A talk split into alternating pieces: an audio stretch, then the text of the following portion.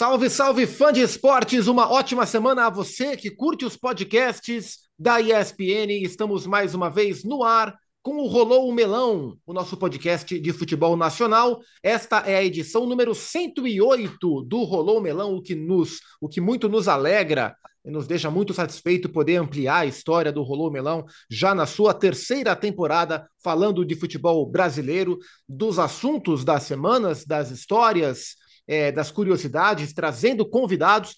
É, e nesta semana, o Mário Marra não está presente nesta edição, porque estamos gravando numa quarta-feira, durante os Jogos da Libertadores, das oitavas de final, e o Mário Marra está em cobertura de Palmeiras e Atlético Mineiro, por isso ele não comparece a essa edição, mas o Mário Marra nos lembrou que hoje, e eu nem sabia que existia, é o Dia Internacional do Melão, né? Nosso melãozinho é hoje é o dia. Então, para quem, quem gosta e para quem saboreia a fruta e os mais diferentes tipos de melão, um, hoje é um dia para se comemorar e, coincidentemente, é dia de gravação do nosso podcast. Fala, Elton Serra, tudo bem? Tudo bem, Zupac? Um abraço para você, para o nosso convidado, né? Para os fãs de esportes que estão ouvindo a gente. Hoje você será perdoado, viu, Zupac? Não precisa de, de nenhum enigma, não. Mas você ganhou mais uma semana, viu? É isso. Vamos, a próxima vai... vamos cobrar. Vamos ganhando subterfúgios para bolar os, os enigmas da semana. Eugênio Leal, estamos mais uma vez prontos para falar de clubes que não são é, do mainstream, vamos falar assim, do eixo, os clubes mais populares do país, mas quando eles pedem passagem, a gente fica muito feliz em abrir espaço, né, Eugênio? É isso, um abraço do PAC, Elton, um abraço para o Marra que hoje não está com a gente. Vamos falar do Cuiabá, né? Já, o pessoal já está sabendo, né? O pessoal que clicou para ouvir aqui já está sabendo. Pois é. é. A gente já falou do Cuiabá aqui numa das primeiras edições aqui do nosso melão, lá atrás, com o mesmo entrevistado de hoje. E é legal para a gente ter agora uma atualização, né? Já é um olhar diferente, eu acho que da gente para o Cuiabá e do Cuiabá e do próprio Cristiano para o que o clube tem feito de lá para cá. Muito é. interessante é. essa evolução. É, é, isso, né? Porque quando a gente uh, fala uma primeira vez do, do, do, Cuiabá com destaque, é porque é um clube que nos chama a atenção. É, quando passam temporadas e esse clube continua na elite, continua chamando atenção é, e faz a campanha que está fazendo agora, e eu já vou colocar na roda o Cristiano Dresch, que é o vice-presidente do Cuiabá, que é nosso convidado nesse, nesse rolô melão. Aí eu fico na dúvida, Cristiano, se a gente pode chamar o Cuiabá de surpresa ou se essa sequência de trabalho que vocês vêm fazendo já te permite enxergar o seu clube de outra maneira. Ou é surpresa ou não é surpresa? Obrigado por aceitar o nosso convite e conversar com a gente, Cristiano. É, Para mim também é, é, um prazer estar participando aqui mais uma vez com vocês. É, falar um pouco do Cuiabá, né, para a mídia nacional, né, os programas que como você disse, né, estamos dando atenção para esses clubes que não têm tanta atenção da mídia, como o Cuiabá. É, eu digo, não questão de ser surpresa ou não, acho que é, nós, o, o, futebol brasileiro é um campeonato brasileiro aí de 20 equipes, é onde quatro caem, quatro sobem. É, é uma missão de, muito difícil para um clube como o Cuiabá é, se manter nessa divisão todos os anos, né? O Cuiabá é um clube que tem um, é um clube jovem, é um clube que vai fazer 22 anos agora em dezembro, mas nós, né, a nossa família, né, que somos as pessoas que cuidam do clube, é, a gente comprou o clube em 2009. Então, quando nós compramos, compramos o Cuiabá em 2009, o Cuiabá ele não disputava nenhum, nenhum campeonato. O Cuiabá estava licenciado do Campeonato Mato Grossense. Então, em 2009 a gente assumiu o Cuiabá, a gente entrou na segunda divisão do Campeonato Mato Grossense. Então a gente teve que disputar, fomos vice-campeões da segunda divisão naquele ano, em 2009, conseguimos a vaga para a primeira. Então, assim, é, é, é, é vamos dizer, é, é, muito pouco tempo né, a gente, que a gente está à frente do clube, né? E você tem que fazer uma estruturação de uma marca, é, você tem que conseguir trazer jogadores para cá, é, a mudança de divisão da Série B para a Série A é uma mudança muito radical, muito dura. Você precisa de muito investimento. E, digamos assim, nos nossos primeiros, no primeiro ano, principalmente na Série A, foi, foi bem difícil para nós. É, considero que também ainda está sendo difícil. É, eu vejo que o clube precisa é, muita coisa ainda para se solidificar realmente. Eu acho que essa campanha que nós temos feito esse ano é um reflexo do trabalho que a gente vem fazendo já desde a Série B. porque o, esse elenco que nós temos hoje é um elenco que vem sendo, é, digamos assim, montado até chegar esse elenco que nós temos, né, trazendo jogadores, é, alguns jogadores saíram, é, a gente já tem algum reflexo aí da nossa formação, da nossa base, a gente já tem algum reflexo nesse elenco de hoje, do projeto de captação que o Cuiabá tem, que funciona muito bem no Sub-23. A gente tem uma consequência esse ano também de um treinador que já teve com a gente, que conhece o clube, que os jogadores já conheciam, né? Um treinador com uma, uma, uma filosofia de trabalho muito boa, uma comissão técnica que tem uma filosofia de trabalho muito boa e também dentro das evoluções que o clube que o clube conseguiu. Mas eu vejo assim com muito pé no chão o que o Cuiabá vem fazendo, é, sem muita euforia, sem empolgação, porque o futebol é difícil, futebol é traiçoeiro, futebol é um ambiente que envolve muitas pessoas internamente aqui e que você precisa com que essas pessoas estejam com o mesmo pensamento. Se de repente um ou outro começa a se perder o foco ou direcionar a atenção para outras coisas, isso aí acaba influenciando no todo e prejudica o andamento que nós temos conseguido hoje. Então, assim, a gente está na 18ª rodada ainda, a gente tem ainda é, 20 rodadas pela frente, mais da metade do campeonato ainda para percorrer, e a gente espera continuar focado, né, com esse jeito que o Cuiabá jogar, que é muito competitivo, e esperando que os jogadores continuem com essa fome que eles têm, para a gente tentar continuar fazendo os pontos que a gente tem feito. É, Cristiano, prazer ter você aqui no Rolô Melão. Eu entendo muito bem é, a situação do Cuiabá, eu sou da região Nordeste e a gente acompanha né, as dificuldades que um clube fora do Sudeste ou do Sul do país tem para disputar um campeonato de pontos corridos. É, só que o Nordeste tem uma diferença, né? Se a gente for olhar aí ao longo da história, os clubes do Nordeste disputam mais a, a Série A do Campeonato Brasileiro, até porque existe talvez a Copa do Nordeste que dá essa possibilidade de você ter uma referência técnica antes de começar a competição, né? O Cuiabá nos últimos anos tem sobrado, né, no Campeonato Mato Grossense por conta do investimento, é, e, mas tem poucos confrontos de Série A antes de começar o Campeonato Brasileiro. Teve confrontos contra o Goiás que foi pela Copa Verde. A Copa Verde talvez não tenha competitividade, apesar de clubes tradicionalíssimos, a mesma competitividade da Copa do Nordeste, né? Por isso Bahia, Fortaleza, Ceará, Esporte estão sempre figurando na competição. É, como, como encarar esse calendário onde você tem ali quatro meses de baixa competitividade em relação ao Campeonato Brasileiro e entrar no Campeonato Brasileiro num nível altíssimo né, de competitividade e tentar sobreviver né, nessa competição que é tão difícil? É, para nós é muito difícil. É, é, uma das, é um dos pontos fracos que a gente tem. Essa questão do, do primeiros, dos primeiros meses do ano, principalmente em função do Campeonato Mato Grossense. É, na, né, não só na questão da competitividade, mas também na questão de você manter o jogador com a cabeça aqui.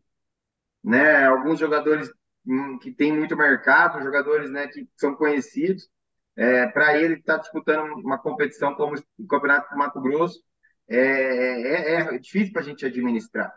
Né? O jogador ele é uma pessoa que tem um senso de um, um competitivo muito grande. Né? Esses jogadores de, de, de profissionais né? de, de alto nível são pessoas que gostam de competir, que querem, gostam de desafio, que gostam de estar tá sendo é, desafiadas e essa competição que nós disputamos no início do ano aqui, que é o Campeonato Mato Grossense, não, não nos oferece muito isso, né? Não menosprezando os outros nossos adversários aqui, mas ela nos coloca numa condição de difícil de administrar o elenco. Esse ano a gente teve assim uma outra coisa que nos atrapalhou bastante, que a gente foi eliminado na primeira rodada, na, na primeira fase da Copa do Brasil. É, nos causou um prejuízo financeiro enorme e, e também nessa questão competitiva. É, na Copa Verde a gente acabou sendo eliminado contra o Goiás, que ali foi um jogo que antes de jogar contra o Goiás, a gente jogou contra o Vila Nova, que a gente nos colocou diante de adversários com mais qualidade, e foi importante, né, para dar uma sinalização para nós do trabalho que vinha sendo feito, né, pelo antigo treinador que era o Ivo. Então, assim, é, isso aí sim, é, concordo 100% que é um que para nós nos, nos atrapalha bastante e temos esperança, né, que que esse caminho da liga ande e que em breve, em alguns anos, a gente possa ter um campeonato brasileiro começando em fevereiro, né? E, e eu acho que para o Cuiabá isso aí vai ser muito importante. Cristiano Eugênio falando aqui, é, tem muito, muito assunto interessante para falar sobre, sobre o Cuiabá, mas eu não posso fugir do cara que está, inclusive, potencializando a, a, visibilidade do clube no país, né? que é o Daverson. Queria entender como é que o Cuiabá vê o Daverson, é, vive o dia a dia com ele, entende é, a figura que ele é. o que é o Davidson para o Cuiabá, ô Cristiano? É, o Davidson é uma pessoa, é um atleta que ele está conseguindo é, o resultado esportivo desde o ano passado. Né? O Davidson foi fundamental desde quando ele chegou aqui o ano passado. Ele chegou, se eu não me engano, na 21 primeira, na 22 segunda rodada do Campeonato Brasileiro. Fez, fez seis gols, se eu não me engano, no ano passado. Gols importantes. É, o Davidson, eu posso citar que está dentro desse exemplo, desses jogadores que começam um ano é, disputando uma competição que eles não são acostumados, que é o Campeonato Estadual aqui. É, é um cara que, que eu, né, eu tenho uma, a gente tem uma convivência, né, porque treinos, viagens, jogos, a gente está sempre junto. E, e, ele tem feito um trabalho pelo Cuiabá e pelo futebol de Mato Grosso muito importante. Ele, o Walter, é, mas o Davis, principalmente, que é um cara mais midiático, de estar tá levando né, o, o, nome do nosso clube, de estar tá, é, é, chamando, trazendo a atenção das pessoas para o Cuiabá. São mais pessoas querendo saber o que é o Cuiabá, como é o Cuiabá, por que, que o Cuiabá chegou até aqui. Né? E ele tem conseguido juntar essas duas coisas, né? Essa, é, trazer a atenção que o clube precisa para o clube crescer e, dentro de campo, sendo um dos jogadores fundamentais da nossa equipe né, fazendo e... gols, já tem oito gols esse ano. Então, assim, é, o Davidson hoje dentro do Cuiabá tem um papel muito importante. É, é, o ano passado, na hora de contratar o Davidson, foi uma decisão difícil de tomar, foi um investimento grande. Eu não tinha dúvida que, que dentro de campo ia corresponder, mas foi uma decisão arriscada nossa em função do investimento. Mas que vem dando muito certo, ele tem contrato conosco até o final do ano que vem ainda. Né? Tem bastante tempo ainda com a gente aqui né? E, e tem sido um casamento muito bom o, o do Cuiabá com o Davis. E, e fora de campo é tranquilo para lidar com ele? Eu acho o Davidson uma pessoa muito inteligente. Ele tem esse jeito irreverente dele, é, mas é um cara que tem uma inteligência emocional muito grande. É um cara que é, treina no alto nível, puxa o treino. Nós temos muitos jogadores jovens no nosso clube que fazem parte da equipe principal o Davidson, outros jogadores mais experientes também nos ajudam a formar esses jogadores. É, o extracampo dele, não tenho o que falar, né? O Davidson tem uma situação, uma, uma, uma, família muito legal que ajuda muito ele, entendeu? Então, assim, não, não, eu acho que ali é reverente dele ser mais dentro de campo ali, às vezes fazer uma, né, uma cena ali, uma, uma cera, a gente se, a gente fica puto ali normal, mas é, eu acho que, que o que ele faz para a gente dentro de campo é, tem que ser tem que ser muito valorizado e reconhecido por nós aqui, que somos né, os representantes do clube. O, Cristiano, quando a gente fala de campeonato brasileiro, é, a gente geralmente separa as equipes por objetivo, né? E aquelas equipes que é, é nós e todo mundo trabalha como é, objetivo permanência, trabalham com a meta dos famosos 45 pontos. Às vezes um pouco mais, às vezes um pouco menos salva, mas a linha de corte costuma ser 45. É, e a gente está conversando antes do fim, uma rodada antes do fim do primeiro turno, e o Cuiabá já tem 28 pontos. Então faltam 17 pontos em 20 jogos para o Cuiabá bater os 45, que é aparentemente um, um número de conforto. Isso dá cinco vitórias e dois empates em 19, em 20 jogos, é algo bem acessível. O Cuiabá ainda traça como meta primária a permanência, ou essa campanha que vocês fazem agora permite a vocês olhar para uma Copa Sul-Americana como algo uh, chamado de objetivo também? É óbvio que no início do, do, da temporada a gente tem uma meta principal que é a permanência na Série A. Eu acho que o Cuiabá ele, ele é um clube que a permanência está diretamente ligada ao crescimento do clube. É, é um clube que precisa de permanecer na Série A para ele poder ter recursos para poder investir no seu crescimento. Né? Nós estamos hoje em fase de construção, nós estamos construindo nosso. É, desde 2020, né, nós começamos a construir um centro de treinamento. Esse centro de treinamento hoje já tem três campos, no mesmo padrão da Arena Pantanal. Estão é, inaugurando agora mil, mil metros quadrados de área construída, que serão dois vestiários, é, num nível é, top, top 3 no Brasil. Então, começamos agora também uma construção de mais 1.500 metros quadrados, que vai ser um complemento desse treinamento, parte de academia. Fechamos agora uma academia nova com uma marca multinacional aí. Vamos ter uma academia referência aqui no Cuiabá. É, fisioterapia, os departamentos médicos, auditório, sala de imprensa, sala da comissão técnica, vai ser nesse prédio, um prédio de 1.500 metros quadrados. Então, assim, para a gente continuar tendo condições de investir, a gente precisa ficar na Série A. Então, assim, a meta principal nossa é ficar na Série A. E eu, eu, eu, eu, eu vejo o futebol, se o, se o trabalho que a gente está tá fazendo hoje, né, amanhã, é, sexta-feira, for um trabalho bem feito, nós vamos ter condições de chegar no dia do jogo forte, com mais condições de buscar lá os três pontos, buscar um ponto, né, com menos chance de perder o jogo. E cada jogo, que cada dia que a gente tiver fazendo esse trabalho, esteja sendo feito da melhor forma, vai nos dar mais condição de ficar dentro da Série A. Então, assim, eu não estipulo, ah, nossa, nosso objetivo é Libertadores, nosso objetivo agora é Copa Sul-Americana. Não, nosso objetivo é se fortalecer cada vez mais, investir tudo que o clube tiver de lucro no próprio clube, para a gente ser cada vez mais forte e ter cada vez mais condições de ficar dentro dessa competição. Então, acho que o objetivo principal do Cuiabá é esse: é permanecer na Série A para se fortalecer com o decorrer dos anos. Cristiano, até na esteira do que você está é, tá dizendo, porque é um movimento interessante que o futebol brasileiro tem atravessado, interessante do ponto de vista de nós curiosos em sabermos como será, será o cenário, né? Com ligas, com SAFs, né? E com, com um calendário talvez um pouco mais racional. É, o Cuiabá já era clube empresa, mas no final de 2021 se tornou SAF, né? Foi o primeiro clube, inclusive, da elite do futebol brasileiro a aderir à lei da SAF. É, é diferente dos, até agora dos modelos de SAF que estamos acompanhando no Brasil, né? Do Botafogo, do Cruzeiro, do Bahia, do Vasco, é, equipes da Série A que já, já são SAF, o Curitiba agora recentemente também. É, eu vi uma declaração sua, até a própria ESPN, né? Que o Cuiabá, depois de três temporadas, conseguiu ter lucro, conseguiu fechar no azul no último balanço é, que, que foi feito no final de abril. Que significa que está é, chegando naquele ponto de ser um clube saudável sem ter que ficar na, na agonia para pagar as contas no fim de uma temporada. É, qual, qual modelo que o Cuiabá adotará é, de SAF? É um clube que hoje tem 11 mil de média ali, né, de público na Série A, já é uma média maior que a do Goiás, por exemplo, né, da, da mesma região, e já mais tradicional na Série A. É, mas a gente sabe que não é o suficiente para pagar as contas do ano disputando uma Série A, já tem as cotas de televisão.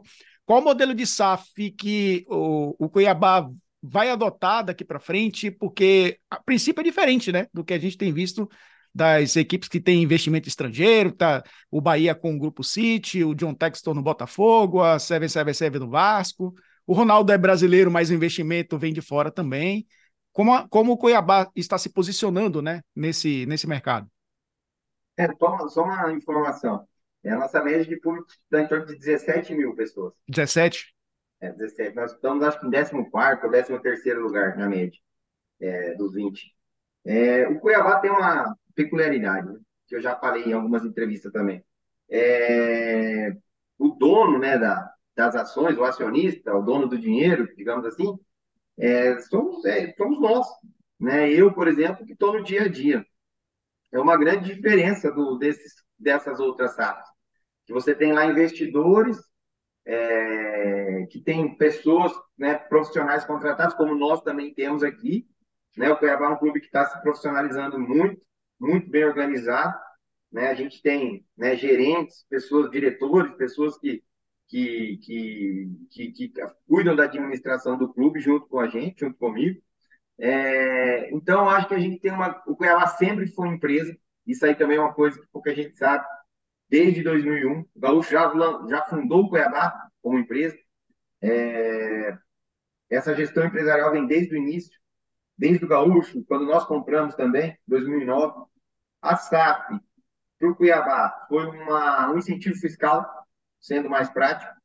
Né? A SAP reduziu o nosso imposto anual de 18% para 5%. Isso é muito dinheiro. É, outra coisa, vou deixar aqui: Cuiabá foi a primeira SAP a entrar em operação na Série A. E o Cuiabá é a única SAF que cumpre todos os requisitos da SAF.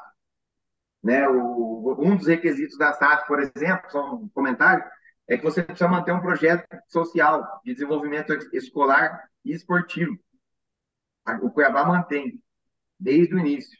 Então, as publicações nossas mensais no nosso site, do, do, do, do que o clube fez, do que durante o mês passado, financeiras, todos os meses são publicados na data correta. Então, Cuiabá, além de ser a primeira SAF a entrar em funcionamento, é a única SAF que cumpre o que a lei da SAF manda. Né? Então, assim, isso é uma coisa importante que vale destacar aqui. É, nós não temos intenção de abrir o Cuiabá para investidores. Hum, nós estamos conseguindo, pela primeira vez na história, não foi nos últimos três anos, foi pela primeira vez na história ter lucro. Tivemos lucro porque estamos na Série A. Né? A gente tem um nosso principal fonte de receita é a televisão, né? São os recursos provenientes da, da, da, da Globo.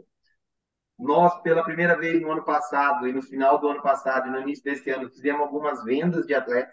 O Cuiabá faturou quase 40 milhões de reais com a venda de quatro jogadores. A gente vem recebendo esse dinheiro, né? Gente já recebeu aí é, 30% desse valor, ainda temos bastante a receber. Então, é, é, é, isso aí também vai nos ajudar a equilibrar nossas contas. A presença de público na, na, na arquibancada, ela corresponde aí a 10% da nossa receita anual, vamos dizer, né, o valor líquido que a gente tem com cada jogo. Então, eu acho que o Cuiabá ele precisa investir muito na base, né, pra, é o que a gente tem feito nos últimos três anos. Eu acho que a base, juntamente com os direitos de transmissão, vão ser aí o, as fontes de renda do Cuiabá. Não que o Cuiabá vai fazer jogador para vender é, a, a, qualquer preço. Não. Nós vamos formar jogadores no Cuiabá, nós já temos feito isso para jogar no Cuiabá e a partir do momento que o mercado é, é, valorizar esse jogador a ponto que ele não possa mais ficar no Cuiabá, o Cuiabá vai negociar. Então, a, o, falando um pouco do, desse assunto, é isso que eu tenho a dizer. Cristiano, e a relação com, com a Arena? Como é? É em bons termos? Ótimos termos com o Cuiabá. Eu acho que o governo do estado ele é um grande parceiro do clube na Arena Pantanal.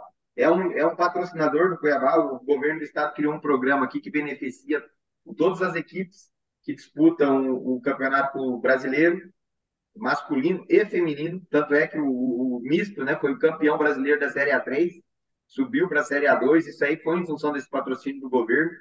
E a Arena Pantanal a gente paga, a gente ajuda na manutenção do estádio, a gente investe um valor ali.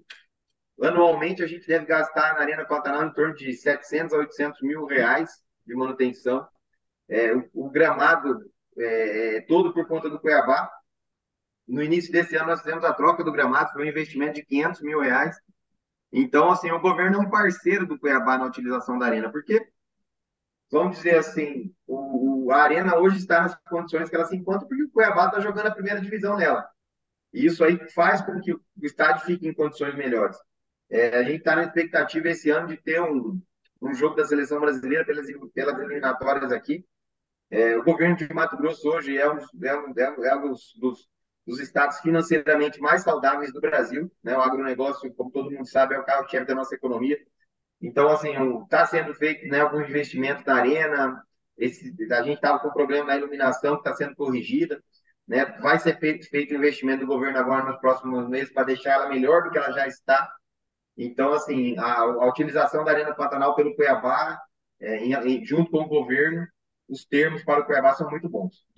O, o, Cristiano, o Cuiabá começou o técnico, começou o ano com o Ivo, né, como técnico, é, e agora o Antônio Oliveira mais uma vez comanda, um técnico que faz um trabalho muito bom.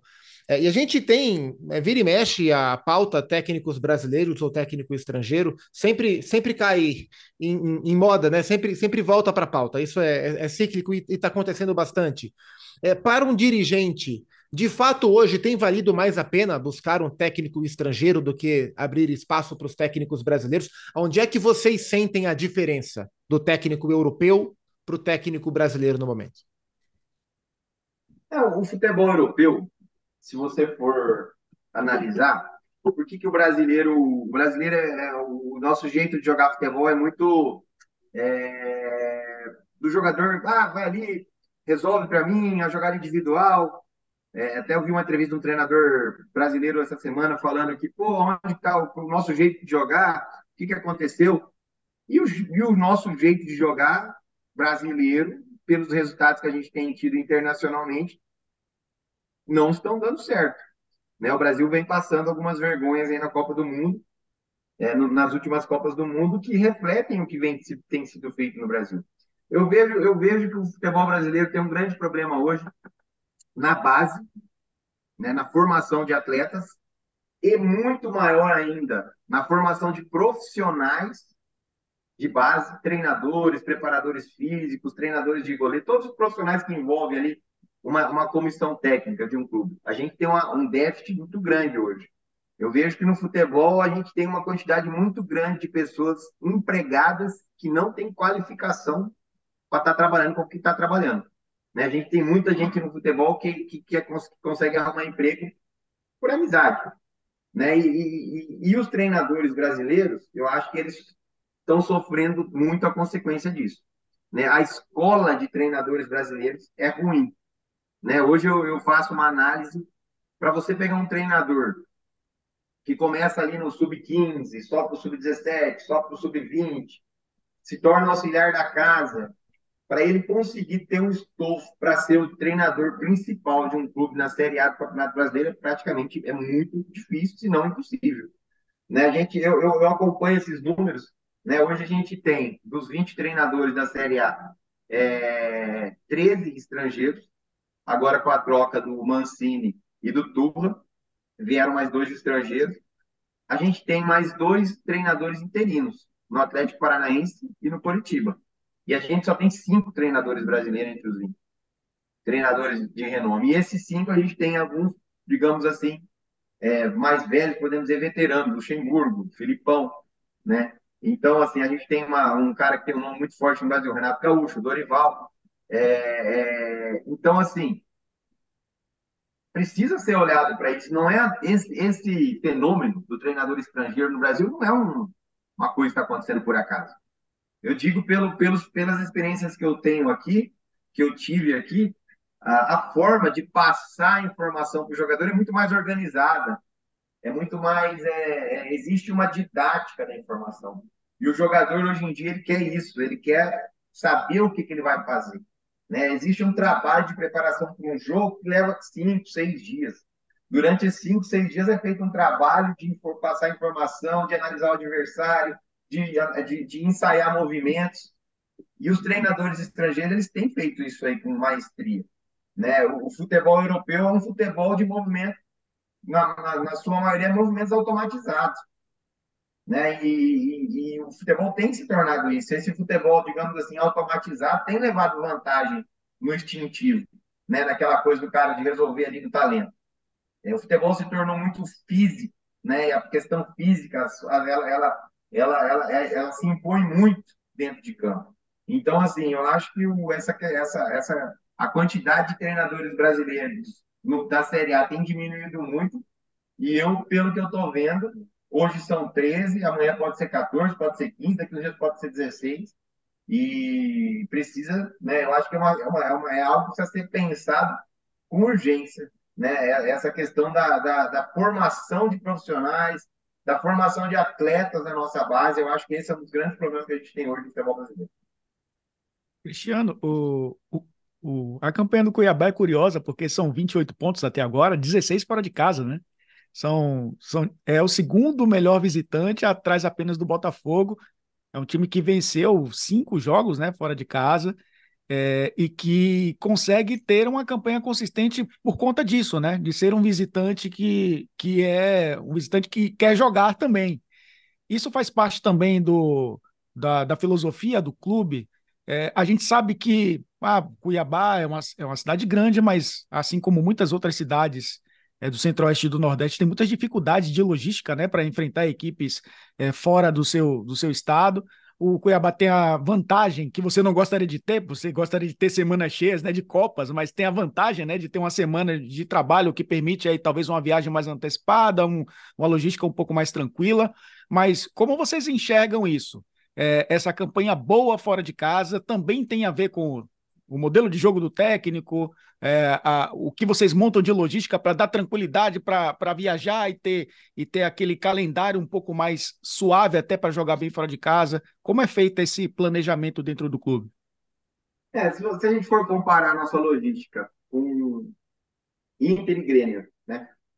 Que Porto Alegre é uma hora e vinte, uma hora e meia de voo de São Paulo. É, Fortaleza, três horas e meia de voo de São Paulo.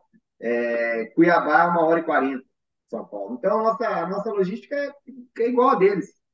O que, às vezes, eles têm um pouco de vantagem, principalmente o Inter e o Grêmio, que às vezes eles vão em voos fretados. Né?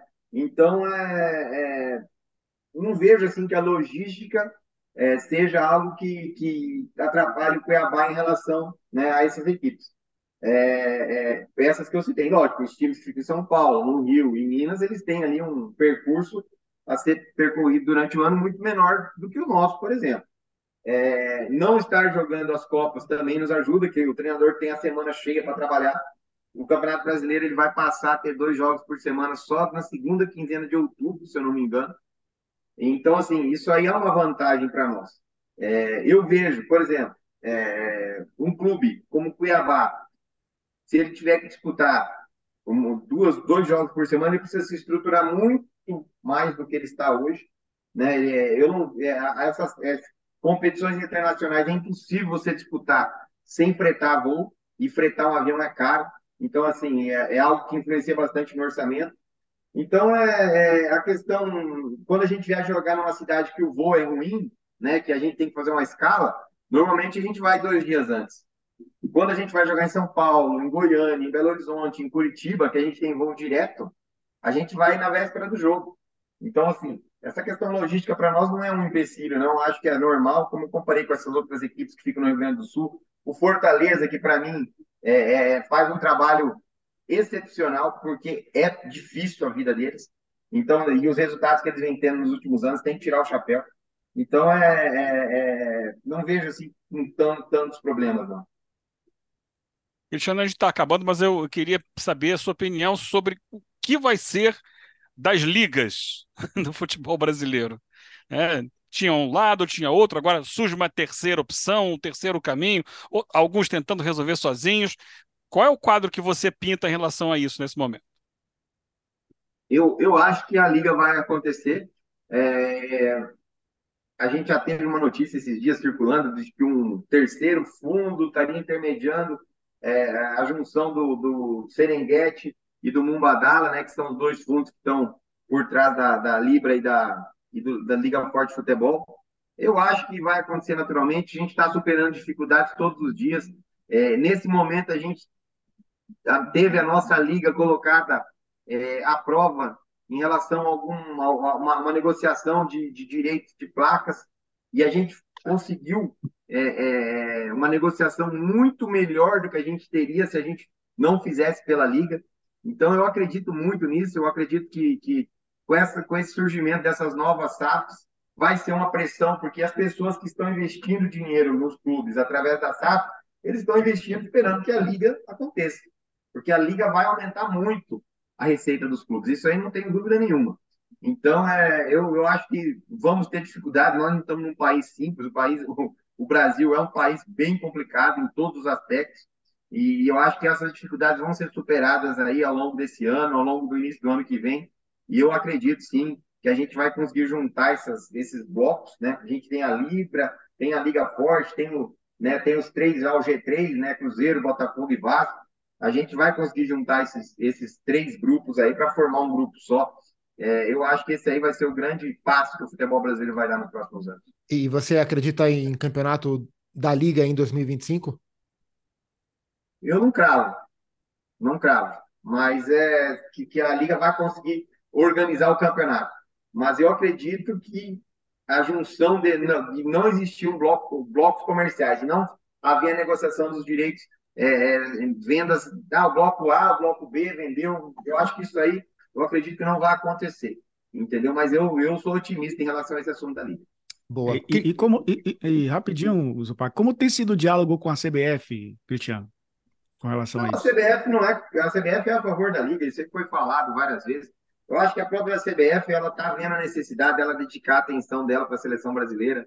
É uma, é uma a CBF é uma, é uma, uma é uma empresa muito organizada. Várias pessoas criticam a CBF, falam que o problema é a CBF. O problema, o problema são os clubes. Os clubes são é, não, não conseguem falar a mesma língua, tem uma dificuldade gigantesca de ego, muita vaidade, né? E, e isso que é o realmente é o grande problema. Eu acho que a CBF é uma, ela é muito mais organizada que os clubes e ela não vai causar nenhum tipo de problema a partir do momento que os clubes começarem a falar a mesma língua. Algum dos presidentes te decepcionou muito assim pela, pela postura nessas discussões? Alguém que você esperava mais e que falou, nossa, essa postura pegou realmente mal? Eu acho que eu, eu não, não, vou criticar o Flamengo. O Flamengo se coloca numa posição privilegiadíssima dentro do Brasil. Né? O Flamengo tem uma quantidade de torcedores gigantesca, onde tem uma capacidade de arrecadação enorme. É, vamos, vamos olhar para o lado dele. Por que, que ele vai perder receita? É isso que eles querem. Eles querem garantir receita, mas é óbvio que eles precisam ter uma flexibilidade para que o negócio ande. Né? Mas eu, eu, eu acho que se, se, se um ou outro clube é, é, não, não por dificuldades, eu acho que o movimento de todos os outros juntos vai acabar trazendo um ou outro clube para o movimento conjunto. Cristiano Dresch, vice-presidente do Cuiabá, campanha belíssima, oitavo colocado quando gravamos essa conversa. Parabéns pelo trabalho, obrigado pelo seu tempo, obrigado pela conversa que foi ótima e espero que a gente se encontre em breve para falar de novo sobre o Dourado, tá, Cristiano? Não, prazer participar, eu que agradeço vocês mais uma vez né? Espero né, poder participar outras vezes, sempre à disposição. Um grande abraço aí. Valeu, Eugênio. Até semana que vem, amigo. Um abraço, obrigado, Cristiano. Até a próxima, gente. Valeu, Elton. Valeu, Zupac. Valeu, Eugênio. Pô, Cristiano, muito legal o papo. A gente fica muito feliz, né, quando a gente é, consegue conversar com clubes que precisam ter mais espaço, porque o Campeonato Brasileiro não é feito por meia dúzia de clubes, né? O futebol brasileiro não é feito por seis, sete clubes. É, o campeonato é legal porque também existe o Cuiabá, existe essa campanha bacana. Então a gente fica muito feliz quando acontece um papo como esse. Muito obrigado. Um abraço aos fãs de esportes, né? Até a próxima, viu, Zupac? Você com suas com seus enigmas, esperamos. Estamos com saudades, inclusive. É isso. Semana que vem tem mais uma edição do Rolô Melão para você, fã de esporte. Um abraço, boa semana e até a próxima.